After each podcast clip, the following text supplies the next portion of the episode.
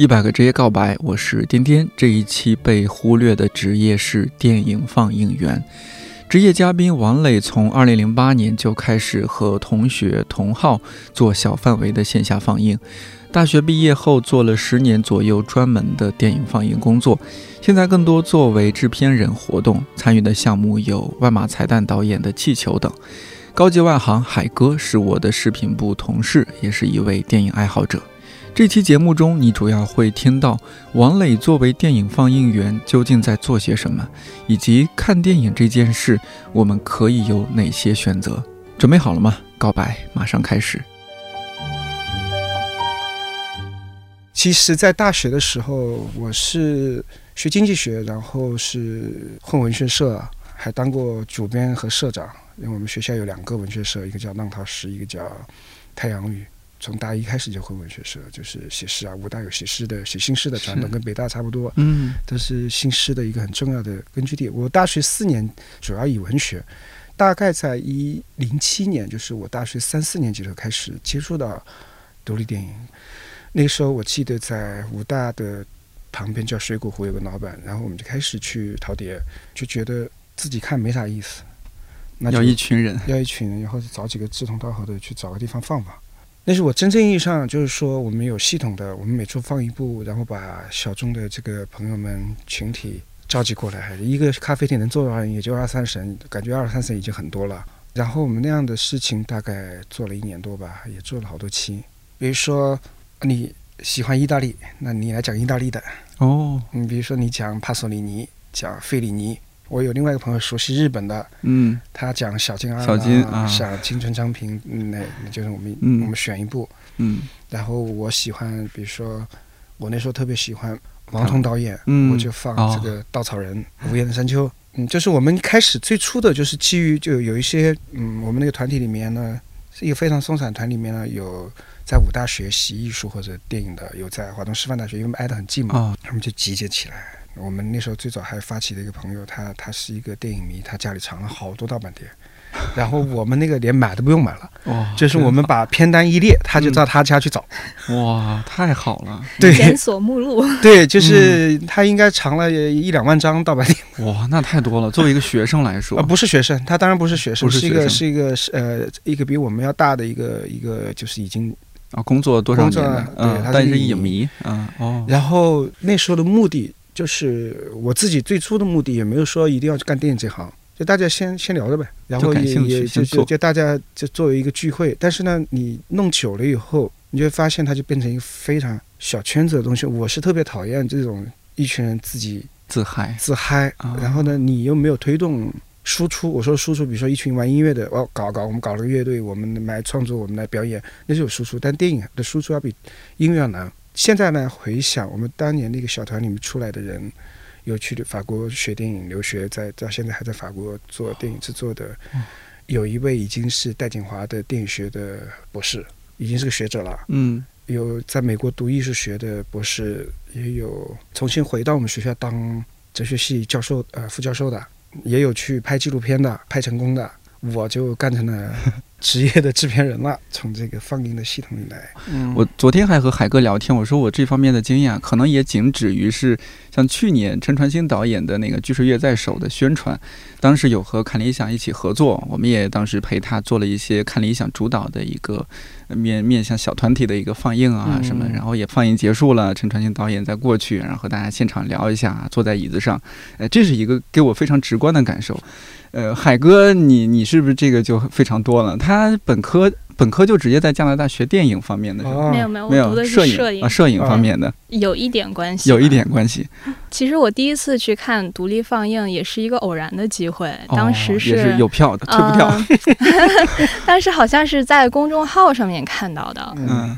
对，然后就是有一个小小酒吧咖啡厅，这样就是他有一个活动，当时就去看了一下。第一天那个感觉就特别好，我就记得当时我看完那个，因为它是有一个放映的环节，然后放映之后会有一个开放讨论的环节。记得那天看完之后，我就是就是毫不夸张的说，我是蹦着回家的。这么就我我在回家的路上，就是我我会不自觉的就觉得很轻盈，就很开心，就是有一种获得交流之后的快乐和满足感。这之前你的生活是多压抑？倒也没有，倒也没有，就是很多嗯时候你跟朋友不会谈论到这种、这方面，可能就大家觉得，哎呀，我们说点开心的，我们出来说点那个高兴的事儿。所以我之所以喜欢去这种独立放映，是因为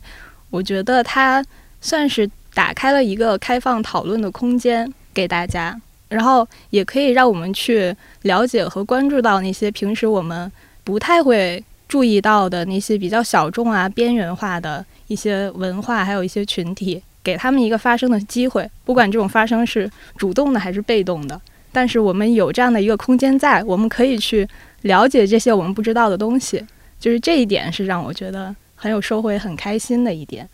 你那天看的是什么片子？还记得吗？嗯，是一个法国的纪录片，名字我忘记了，但是它是关于在一片沙漠，然后有人在沙漠上寻找亲人的遗骨，就是有一些社会化的原因在后面，就是当时政府枪毙了一些人，然后把他们就是埋在那片地方。它是两条线并置的，然后另一条线是讲天上，讲天上的星星。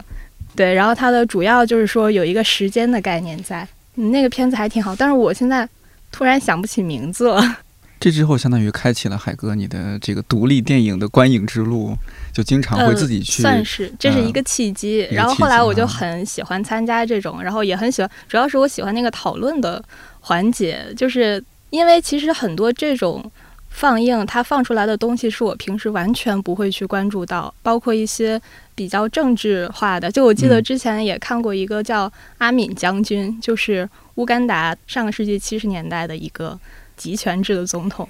就是其实这些像政治啊，然后还有一些比较边缘的文化，是我平时完全不会去有机会去知道的。但是通过这样的活动，我可以看到啊，原来是啊，乌干达是这么一个地方。我以前根本就不知道乌干达在哪儿，它是它那边的人是怎么生活的。这个有点呼应刚刚磊哥说的，你你刚刚讲到你做的那些事情，海哥说的参与的这种现场的方式，包括先观影，然后再讨论，应该也是磊哥你做放映的时候通常的一个流程吧？是对，就是我们那时候在武汉的时候做那个放映的时候，甚至我们后来在全国做巡展的时候，嗯都是希望有一个讨论。但是这种讨论呢，后来我也把它推翻了。哦，对，你推翻了海哥喜欢的一种形式，对他可能还是一个初阶影迷。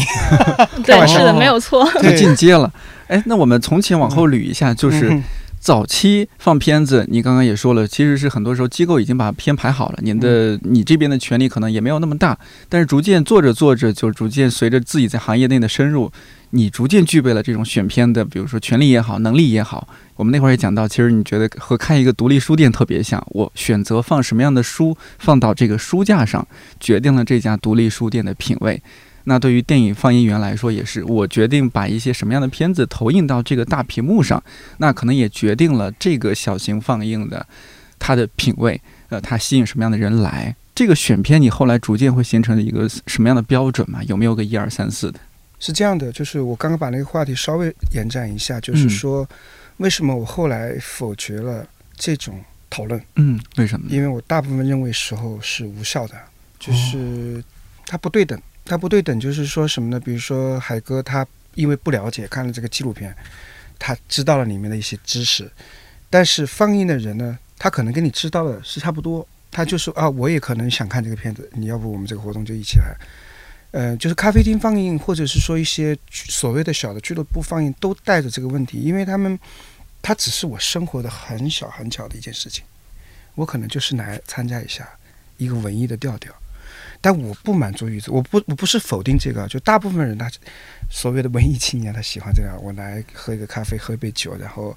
看看电影，看看电影，完成一场文艺仪式。然后有一个有一个社交，然后嗯，这个男女青年可能然后认识谈谈恋爱，一个周末或者一个晚上或者一个下午挺好。那倒也没有这些了，no no no，就是我倒希望有点这样的活动。对，但是呢，我嗯不满足于此的原因就是我我会反思我为什么做这个。那您是觉得，就是说这种讨论无效的点在于，它没有推进生产知识生产，嗯，就是它只是一个一个活动，活动它是无法做这个知识生产的。怎么样在现场还要继续做什么样的知识生产嘛？所以就是，所以那，我们就要设计，因为原来就是说，我们凭着喜好，你喜欢嗯意大利电影，嗯，你选了，你也仅是作为一个影迷去爱好，嗯你不是一个研究的人。比如说我要选一个诗选，那我得对这一年或者这几年的诗或者我的一个美学流派，我有一个东西吧，作为一个基础吧，一个核吧，我才去选，是吧？我就开始反思这件事情。后来我就在武汉的时候，我就开始逐步的尝试，逐步的尝试。比如说，哪怕放盗版碟，我要放意大利电影，比如我喜欢了谁，那我是不是要把它研究透，我才有可能去真正意义上的输出？甚至我连这个都不满足，因为我没拍过电影啊，我哪知道电影是啥呀？不知道，我又不学电影的。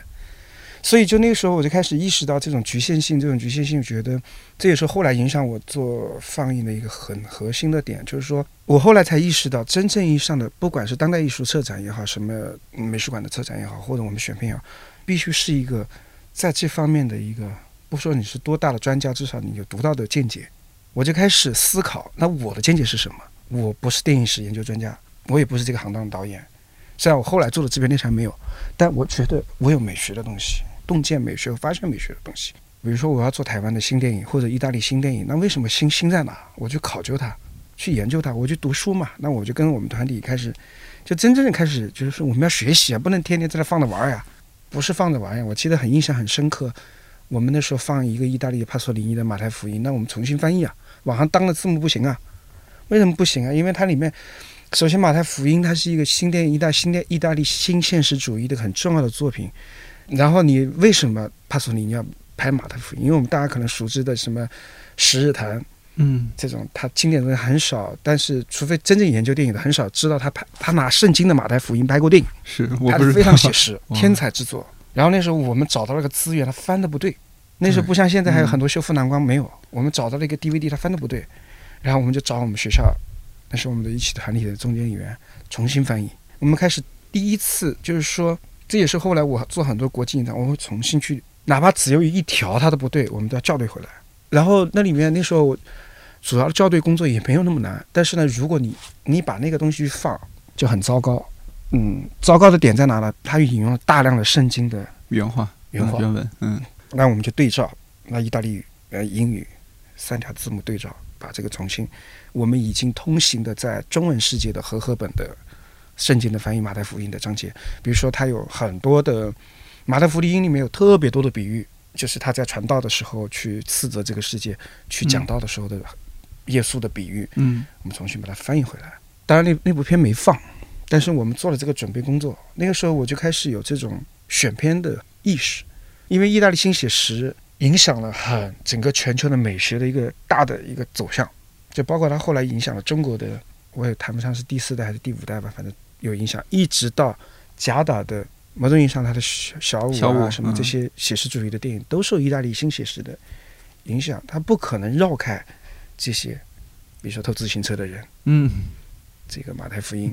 安东尼奥尼的作品。因为我很喜欢意大利电影，所以就是虽然这个事情没嗯只做了一部分，那时候你就开始有意识地思考这件事情。然后那时候我就来到了北京，当然工作是工作，然后那时候做纪录片，做纪录片就更是了，你面对的是更前沿的，跟你的这个国土、国家、现实密切相关的，它又不是新闻。嗯新闻某种意义上它没有那么纯粹的美学，它可能把事情讲清楚就行了。但是电影是要有美学的，那你我们就开始，就是我们慢就开始做那些工作。那时候就慢慢是训练自己，就跟那时候虽然机构有机构的诉求，但在机构的诉求，我们也开始有意识的去选一些片子进来。那样做了三年，等到我到深圳的时候，我是一三年到的深圳。那时候我在我原来的单位叫华侨城集团，华侨城创意文化园，它正好是一个地产企业，兼具这个要做城市公共文化空间的，嗯有美术馆，有这种独立书店，有这种就是还有一个这样的类似于就你你知道的园廊园。囊园嗯为什么把这个放映带回来？是我把深圳的那四年的经验复制到了囊园。哦这样子，嗯对，就那时候开始就有一个公共空间，有一些书店，那我们就开始，正好我们老板对我特别好，就给我资源上的支持，然后让我在我的业余去做这个事情。这时候你就说的那个独立的选片权就由我来了，哦那我就开始系统的规划。我从那个时候开始，慢慢的就是我做专题展，比如说最前沿的当年的中国的电影生产里面，我们觉得最具备去选过来的作者电影，或者我认为很重要的，但是我不是因为我业我主业不做那个，所以我不可能天天那个，但是我觉得有意思的去去做，比如说河南直美导演的专题。对对对，我记得一五年那时候万马导演拍塔洛，我就选过去了。嗯然后像毕赣的毕赣啊，路边野餐路边，野餐，那就一五年的片子。对选过去了。那时候他还没去金马，刚刚从诺加诺回来。然后一六年、一七年，我就做职业的这个制片人了。然后我又在能源创始那个原来叫林相词语放映，嗯，那个词语放映这个品牌，后来我离开了，这个就开始讲到这个职业的核心，职业的核心。我那时候就是觉得放映特别重要的点两个点，一个就是选片，第二点就是呈现。所以我一直在说一个很重要的概念，就是放映是现场的艺术。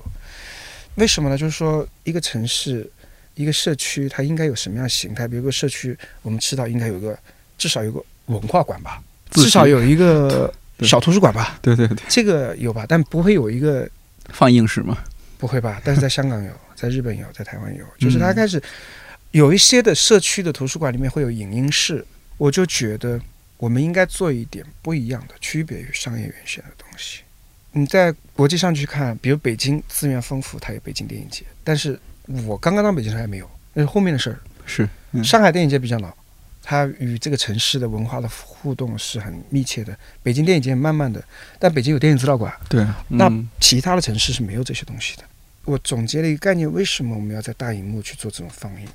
里面有一个概念是我我一直在思考的。我们在放映的时候老说观众、观众、观众，我是放给观众看还是放给谁看？我不喜欢用“观众”这个词。哦，我们放映的底下是一群人，但你荧幕在面对个体的时候不是一群人，是个就是我用观者，你是一个观者面对一个荧幕，一个观者面对荧幕，只是你们共同在这里。但为什么还这个现场非常重要呢？就是说我有个比喻，就是这个荧幕啊，这个整个的声效系统，在这个空间里面，哪怕是露天，他们营造了我们所有的在这个现场的通感。这个是我做放映的最直接，这是现场才有的。每个空间不一样，比如说我那时候做咖啡馆放映，比如说你你在咖啡馆，你换一个咖啡厅，它可能那天就让你很沉重，不是欢欣雀跃的跳过去。同样一部电影，它产生的这个效果，就是它的空间关系，是我后来这么多，因为做校园宣传，然后去电影节，我经历不同的放映的地方，大大小小好多那种现场的东西，我在这个场怎么去做，怎么去呈现，用什么样的拷贝，用什么样的声像系统，它也不是说你越高级越好，哦，而是那种细腻度很流程很重要。我们连开关灯，我们在设计它。你要它，因为电影是带着很强的声效的沉浸感。比如这个悲伤的电影，我们可能字幕走完，我们会多留五秒钟，哦，不着让你从急开灯，情绪里面嗯不要着急，不要像我们电影院，哎呀，哎，没有彩蛋，没有彩蛋，让你赶紧走。不是。嗯，然后甚至我们在也也会想，我们交流，有时候我们不一定要交流。我记得在北京的时候，有一次我们放驯马，所有的场地说、嗯啊，禁止饮食，你只能商业的那种空间就禁止饮食，但你可以买我的，嗯或者一些非商业的，你禁止饮食，你什么都什么都不能吃，也不能喝。我们有一场是特意让你喝，让你吃，就这场电影既要遵循这个系统，要打破这个系统。放那个古涛导演的《驯马》在囊园的时候，每个人发一杯酒，二锅头给你倒上，然后你们不喝可以，但你要提问得先喝。你这个让我想起多年前的春晚黄宏的那个那个段子。然后就是都我觉得说春节晚会难搞，主要导演缺乏技巧，观众每人发一脚盘洗脚，最后效果保准都好。对，我觉得我们每嗯会很比较在乎的这种现场的东西。第二个呢，就是电影它有这种小众的，我们老说小众的或者做的电影，它有一种美学上天然的，就是它不是爆米花电影，也不是那么容易被接受的。比如说你刚刚讲的那个香港，我我会有放过香港的电影，就是我有记得歌舞升平讲香港的这个公共屋村的政策。那个我因为我做我参与那个纪录片，我比较熟悉，然后然后我也去了解了很多，我就开始分享。那是一个在一个跟就深圳有一个叫建筑双城双年展，那个系统里面，我们就做唯一的一个关于建筑的一个话题的讨论。然后我们面对的都是可能跟这个行当、房地产啊什么建筑有关。然后我们怎么从电影的角度去切这个空间？然后我们那天就开始谈。所以就是说，我们有时候放映它变成是一个知识载体的输出。有时候变成是一个创作载体的输出，有时候它就是个纯放映。然后我的反思是什么呢？放映现场是不需要做知识输出的，因为我们面对的它不是个讲座，也不需要讨论。我们最重要的是保证这个荧幕在这两小时，在这个时长里内，把这个放映的现场感你为什么去看音乐会没有讨论呢？你看交响乐没人跟你讨论呢，哎你为什么不、不要求交响乐跟你讨论呢？那为什么我的电影要讨论呢？不用，我后来有时候就会有些会涉及到讨论，有些不会。嗯，那我们往回倒一点，就是说你那会儿说到知识的生产，嗯我的理解，说到现在，我觉得我的理解就是说，你说的知识生产其实是偏向于你们，比如说做电影放映的这个团队的知识的生产的，就是你们在这个过程中，好像自己有些什么生产，有些什么输入，有些什么不一样的，而不只是说把它作为一个我就开关灯、开关设备就完事儿，不是这样的。不是，就是说，嗯第一，现场艺术什么最重要是体验，就是你听交响乐，哇，你这个、这个声效系统，嗯，听 live house，其实这个道理一样，，是体验。现场艺术就是体验，就是那个东西只有那一回，这、嗯这个东西就让你终身难忘。然后这个哇这么多讲究，嗯，当然你可以要求不那么高嘛。对，为什么我去这个电影节，比如说，就是我回头可以讲细点，我先把你那个问题说完。嗯。第一，它是体验；第二，我让你体验够了，这个不用生产，我生产给你的是体验，这个体验是我的创作，所以我就说这个放映。它为什么是现场的艺术？它这是你放映员的创作，它是一个对于电影的二次创作，对，就导演一次创作，你在这边二次创作，你用创作的思维去理解你的体验，就完全不一样，你会置身进去，嗯。这才是我们做这种放映和影展的它的核心的点之一。第二点，我们请作者来，我们有意识的请作者来，不是为了谈一部片子，不是为了谈一谈这个片子的交流，我怎么拍那什么。嗯不是。不是，我们原来做过，那时候我们在北京做赵德英的作品谈的时候，我们会谈很长时间，甚至谈一个多小时。他的每一场映后谈，那可能成为一篇非常好的文章。今天我刚刚收到消息，当年我们谈了七场，你看那那个我就谈七场，把他整个的创作经验，从他一部作品，第一部、第二部、第三部、第四部，第一直谈，我们叫创作谈，就是这个导演他用了什么方法、什么样的这个技巧、什么样的美学、什么样的思考，你怎么成长成为经典导演？你拍第一部作品的经验跟第二部作品的经验之间的关联，你美学的贯穿度、你的突破，创作谈，它出来就可以是一本书啊，那八万字。还有一个就是，你像我做在深圳做何来直美导演的，那就没有。第一，我请不起；第二，就是我觉得也没必要，因为大部分的放映是你见不到作者的，你本身这个事情就很奢侈。那我就写了一篇导读，我从为一个策展人的角度或者放映员的角度，我去写他的美学，我的理解的美学，而且我不是那种研究性的电影史的视野，我把我自己自如果我是一个创作者，我这么去看它，所以我后来另外一个设计交流的时候设计，我不含影评人，也不含媒体的人，不含研究者，不是说他们讲的不好。他们有他们讲的，但是我觉得在我做的这个系统里面，如果我们要进一步的去推动我的美学的这个东西，我需要把你和他喊到一起。你是一个电影导演，你是个电影导演，嗯，你拍是那个路子，你拍是那个路子，你们俩去，碰撞一下，这个就是我一直在想做的设计的创作谈。这有个传统，这个思维怎么来的呢？就是中国有一个叫以诗解诗的传统，对吧？嗯对我要解读你的诗歌，对吧？嗯，拿诗歌来我来诗，我写一首嗯诗再跟你解，我不是写一套理论。所以我还有一个策展思路，就是我不局限于电影的这个小圈圈的东西，我要从更大的文化的视野里面去做。比如说我刚刚说的导演跟导演对谈，那就是以诗解诗，以电影解电影。当时我记得我请甘小二导演谈《河南之美》，虽然他是隔空对话，他就说他的《蒙之朱雀》里面为什么头上没有顶光？他说，因为他胶片拍的嘛。他说，对于一个二十三岁拍电影的人，哪有那么制作上的充足？但是完全是可以加一个，但是没有加这个，是不是就不成立了呢？就是说，独立制作里面，在你面对资源的匮乏的时候，你的美学上是不是有损失呢？未必。你有一种创作的本能，这种东西，因为他是创作者，他才可以讲出来。你影评人或者是文化的研究者是看不到这个东西的。嗯这是现场拍摄现场、制作现场、创作现场的经验，他才能哦一眼这个内行，我是个创作者，我能感受到你那种东西。这对我来说就是新的知识生产。原来的系统里面，我请的人是谈不出来的，你和你的观众是聊不出这些东西来的。嗯这个对我的方音来说，它是有新的东西。而这样的新的东西，我的目的是为什么呢？我要激起一群年轻的人来看我们的人，他们因为看了这个放映，有一天他会激发去他去创作，他去写剧本，他去拍电影。真的，我的放映真的还影响了不少人，就干这行。是不是这？因为你们做太久了嘛，这嗯这几年估计也有一些新出来的导演什么的，其实是可能当年看好多好多都是不仅仅看我的，也看、看看别人做的他，的他们就是有了这样的渠道，激发了他的创作的这个视野和和可能性。我们刚刚说了，你说了很多，其实是偏内部的，就是嗯从事这个行业的人之间他们的一些关系，包括您自己和他们打交道的一些状态。除了这些人，就咱们不可避免还是要有很多江湖的事儿，比如，一一些相关的单位、一些相关人员，就放映过程中，你你得和学校打呃这个打交道，得和咖啡馆打交道，谁来看这个场子，到最后这个谁关灯谁打扫，其实这是很复杂的，不是说那么简单就放映完事儿就结束了，那么文艺那么浪漫。对，就是我原来在高校放映的时候，每个场地都不一样，每个场地的设备不一样，所以呢，我我这个另外一个维度，刚刚讲的是这个美学的维度，嗯另外一个维度就是技术呈现，就是技术的匹配度。比如说今天我们交流，我们在这个现场那个荧幕，比如说我就思考这个荧幕是一点五英寸的还是多少英寸的，它的大小。有些学校它为了讲课的效果它大，它有双荧幕或者更更多的嗯侧荧幕。哦，就是各种各种，因为它的目的不是为了放映，那我们要就有个词叫替代空间，在这种替代空间里面，不非专业的空间里面，我们怎么去做？那我们只能就地取材，这是独立放映的现状，它的声音可能达不到你的、你的声音设计，那嗯我们能不能在这个声音设计里面尽量的做到，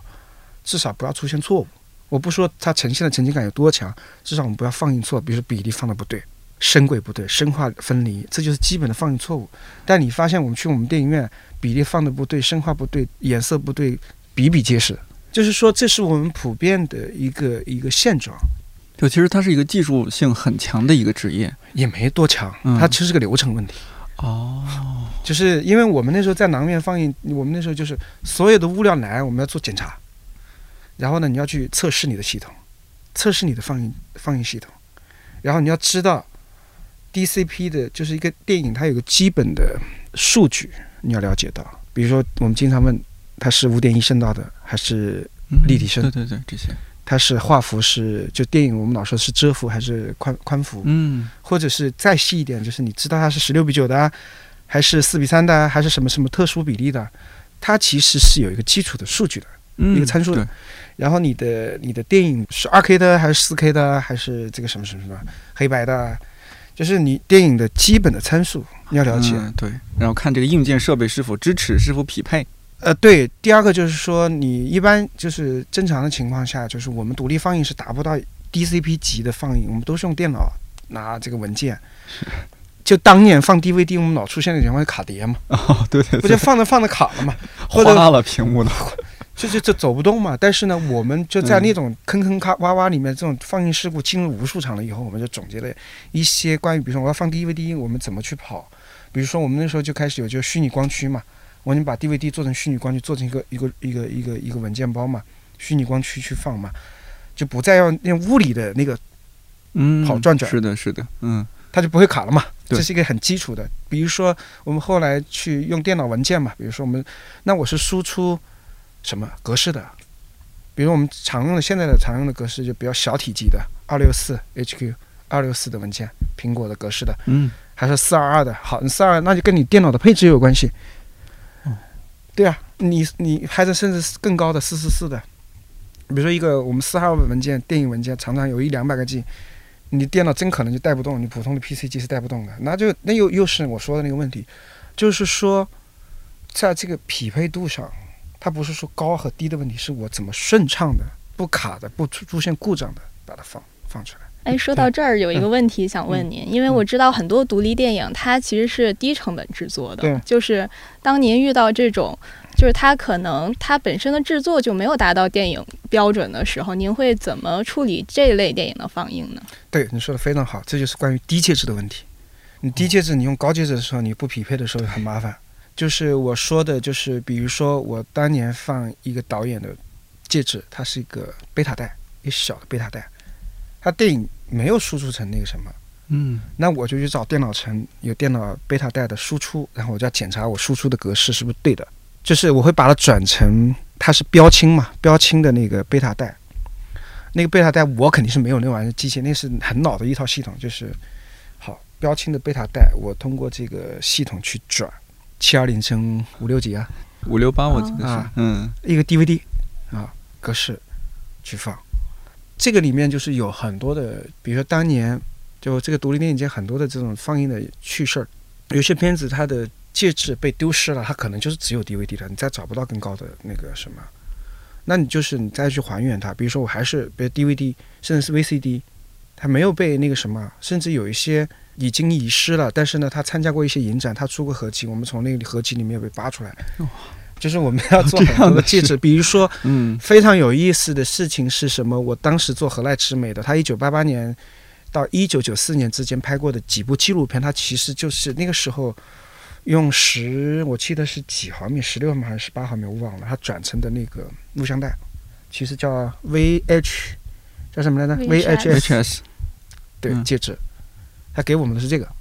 然后我同样的拿到这玩意儿以后，深圳的那个电脑城去，这个价格太贵了，我就问北京的朋友，找了北京的也很贵，我说我们这个影展没那么多钱怎么办？然后我就打听，我正好当年带了一个实习生，他在一个后期公司，正好他们有一台机器，免费跟我出了，我就转成就是 VHS，通过那个机器的系统转成这个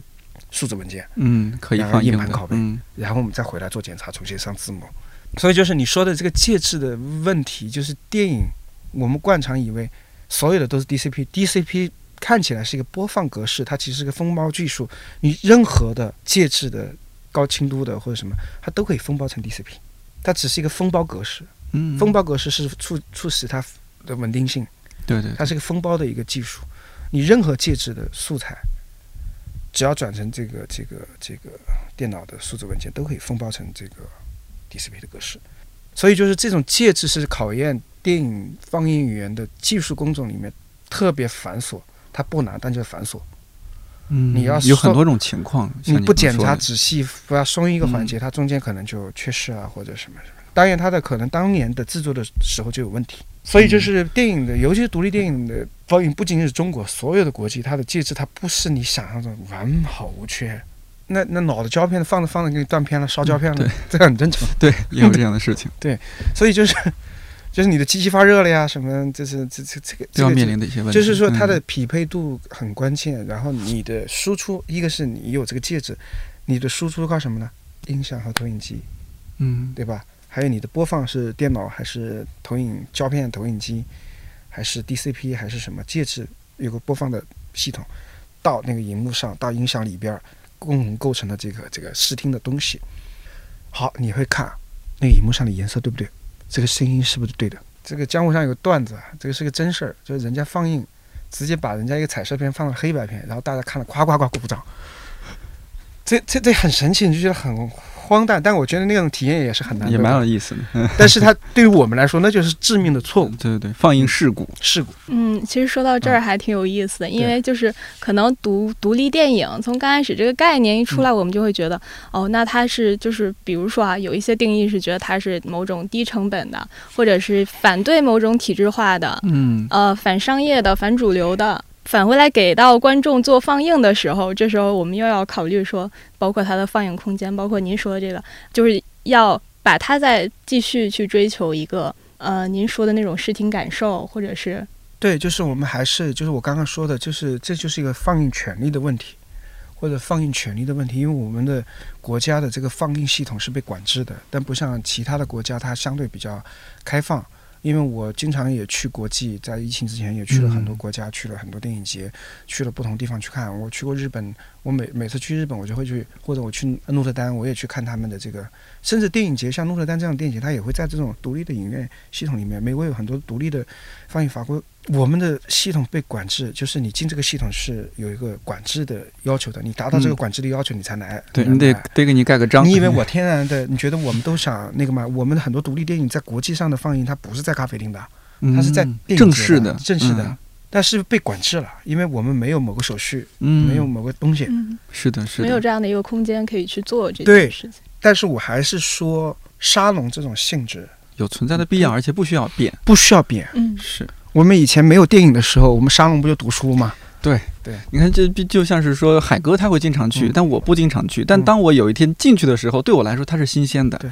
也许它六十年前就存在了，但对于我来说，它我是第一次，它是新鲜的，它依然会带给我可能也是出来之后 轻盈的脚步，愉悦的心情。对，所以就是说，我觉得这个是它不需要变的东西，因为有些，但是对我来说，有些它对需要个人。来说是，嗯嗯变的，就为什么？比如说有些电影，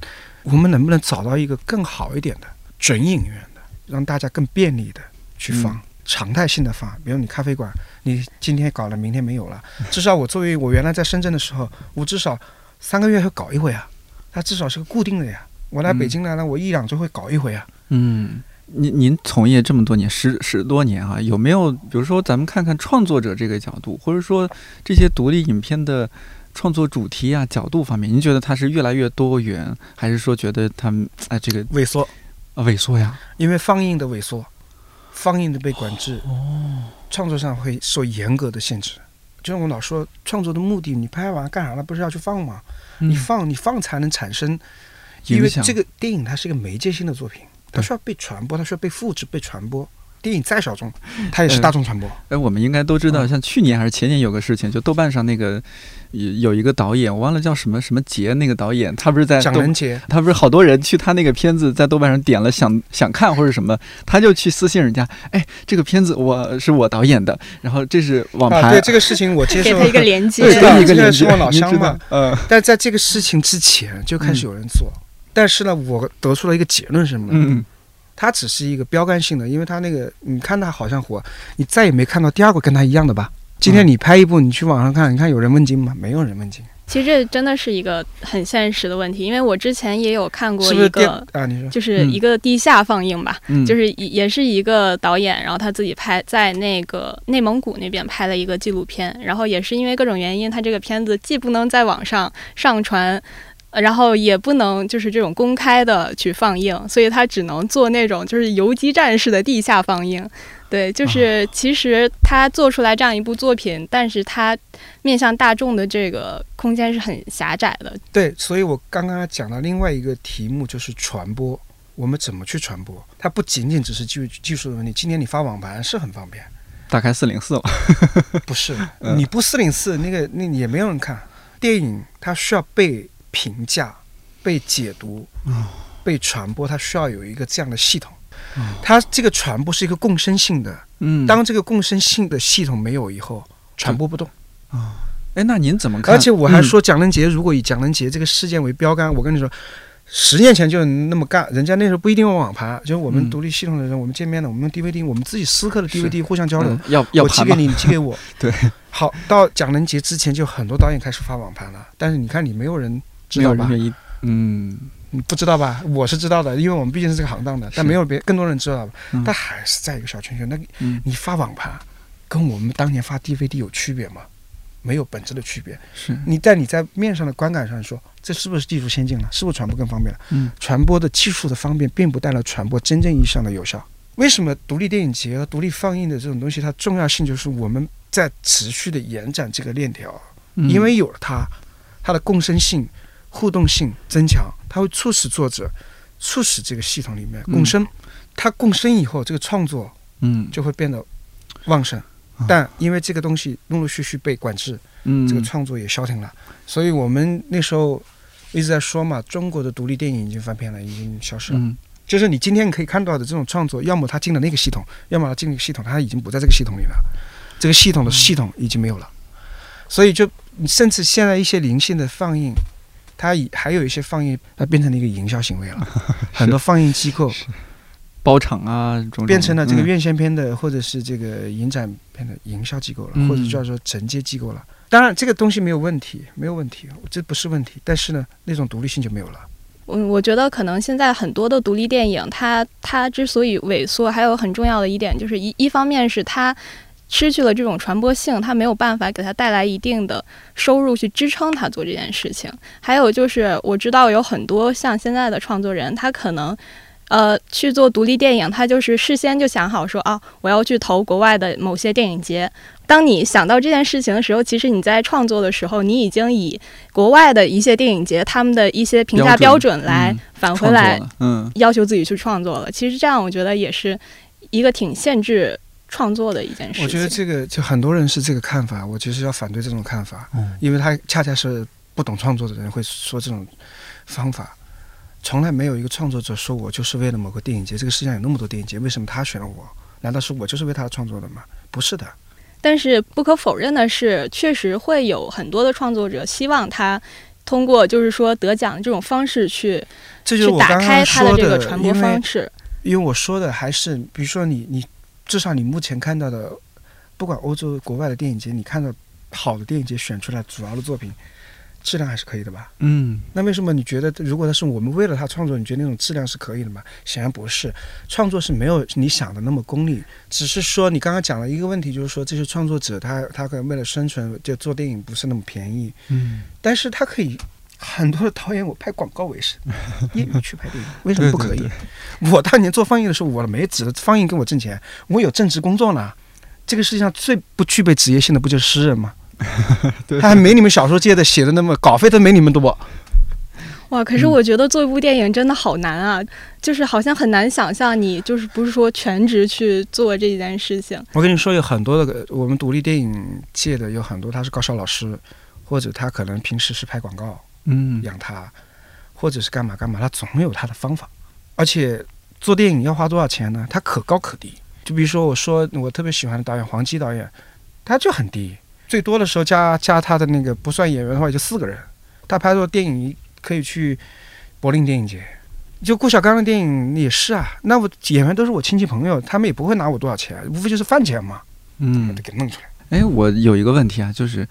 你们觉得短视频现在的发展和发达，对于比如说独立电影，它他们会发生一些关系吗？他们会有一些促进吗？呃，我老举一个例子，当年的电视跟电影院系统，它看起来是冲突的。今天短视频是什么？我们媒介在变化，是我们的终端系统在变化。我觉得你也可以说它是电影，它是 video，它是视听，但它的视听是什么？它它可能是这样的，它的因为媒介变化了，嗯我不一定要用传统的我们影院的什么什么去那个它。我现在也有人拿竖屏去拍，竖屏。嗯，这样对，直接拍竖屏，嗯为什么不可以呢？我我没有那么傻。但是你发现，不管是竖屏、窄屏什么也好，它是跟你的这个视觉系统有关系的。为什么我今天用这种？它是基于你的手来设置的。为什么我们用横屏？是因为我不需要把它拿在手里面。然后你的电视机，它是要放在客厅的，它有场景，因为基于你的你的这个场景的这个跟你的人体工程学的这个视听的工程学的关系，它就那样了。那我们的人类向来是不需要被这些限制的，因为我们，比如说在默片时代，默片时代是没有声音的。那你觉得那个里面它会脑补这个现实世界？好，到了今年的这个有声电影以来，那我们就要把声音做成临场感更强。那你觉得今天去看默片间它就没有声音了吗？你脑、嗯你的感觉是会补的，就你有想象力啊，人是有想象力的。嗯所以就是说，这个黑白片时代，哦，这个没有彩色，那你觉得那个人穿的衣服是红色是绿色也会脑补，你会脑补的。独立电影本身，我觉得就是一个非常多元的一个。我们的所有的创作，它都是多元的。哦对我记得我之前看过一个，就是呃，是全程拿手机在水下拍摄的，叫《陈洞泉》。然后那个就是给我印象就很深刻，它是一个就是非常沉浸式的一个感受，就是因为它全程在水下，而且拍得非常美，但是就是一部手机。你说它的画质有多好，其实也没有，但是它可能会把这种媒介发展成一个，它用一个新的方式去用电影化的方式去表现出来。我们这次在 First 的，它有个超短片嘛，它就用手机或者是非专业的设备拍摄的电影。这个不仅仅是今天才有，在我们古典媒介时代，我们家庭录像机照样可以拍家庭电影。对对对，你的傻瓜相机拍的那个记录，不代表它就没有艺术价值啊。嗯媒介只是一种手段，对吧？对呀、就是关键还是谁在用，谁在用它创作。就是老我老觉得，就是我我用这个青铜剑的，跟我用铁剑的，那就看谁使用它。就是说，技术永远都在革新，但电影的创作核心的，它有变有不变的。它的变在哪里？是你的美学、你的观念、你的方法、你的表达，是我们日新月异的去理解这个世界的东西。你知道，我们老老说，就是有一些导演他就会用电影去画画。我们老说有一种伦勃朗式的打光法，伦勃朗式的打光法在他的画里面是那样子。你今天看很多具有油画质感的电影，哎，我好喜欢侯麦，它其实在是吧？在借鉴绘画技巧里面的光影系统。嗯你看，但你不会觉得电影是画，你也不觉得画是电影。我们人适应技术，继续技术适应人，人的思考的，它是个共生性的，不要那么着急去做结论。他把电影干死了，电影把他干死了，不会的。只要人在，就有艺术；只是我们的电影的形态会发生变化。对，而且技术的革新肯定是会给电影带来新的这个观看感受也好，嗯或者是使用方法，或者是创作方式，是会一直有这种新鲜。我相信像短视频这种，肯定会影响到电影的创作。因为有一个东西是永恒不变的，看和听。默片时代虽然它没有声音，但它有弹钢琴啊，它有辨识啊，是它有默片时代，它它它是有声音的。它的电影解读是现场有个解说员叫辨识，他会配乐的，他是现场配。古典放映的时候特别有趣，真的是现场艺术。我们今天来说，人家真的是现场有个配乐，有个交响乐团在帮你配乐的，然后有个人在那解读的，这是古典的放映系统。今天我们没有这个玩意儿了。但是我觉得像短视频这种形式，对传统的电影，我自己的观察，我觉得冲击还是蛮大的，因为它会非常轻易的刺激我们的感官，并且是一种持续不断的刺激，你永远可以滑到下一个。就是当你习惯了这种不断被刺激的感受之后，可能相对于大众而言啊，很多人他的观看习惯就已经你没有办法沉下心去看一部两个小时、两个半小时的电影，就这变成了一件困难的事情。我觉得这这一方面的话，它可能是会对这个传统电影会有一些这个冲击在的。我嗯我可能没有你想象那么悲观，主要是因为我们今天的电影创作者在各方面的限制的条件下，他带给你的视听的东西没有新的，或者是说，比如说《流浪地球》，还是有很多人去看。我们对未来，嗯人类对永远的憧憬的，嗯对于很久的东西，是有一种本能的需求的。不要那么悲观，是因为我们没创作出来，是我们电影人还干得不够好。你看当年《二零零一太空漫游》，那把美国人这么的懵，全世界人到今天他妈的，不可思议。对比一下同时代、同年代中国在发生什么，那简直不可思议。人家都在嗯想象那样的东西啦，我们还在干啥？因为我们只有猪食吃啊。你当然喜欢呀、因为你只吃过没吃过好东西嘛。不要那么悲观，不是的，人类的很久的期待，你哪怕是一个文盲，当你面对星空的时候，你都油然的升起了一种很崇高的东西。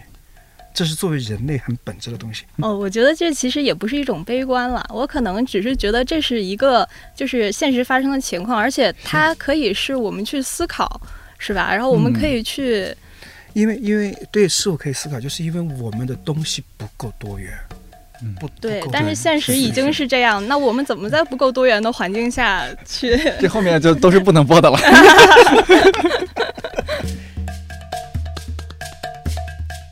提醒一下，一百个职业告白系列每一期嘉宾所能代表的只是身处那个职业当中的自己。如果你有不同的观点和感受，也可以在尊重和友善的前提下给我们留言。这期的电影放映员可能和我们一般以为的不太一样。感谢磊哥的分享，同时也欢迎你在评论区聊聊自己参与独立影片放映或者电影节的经历和感受。都说电影发明了以后，人类的寿命至少延长了三倍。希望那些延长的寿命对人来说是享受而不是煎熬，是思考而不是麻木，是可能而不是重复。一百个职业告白，我是颠颠，祝你自由宽阔。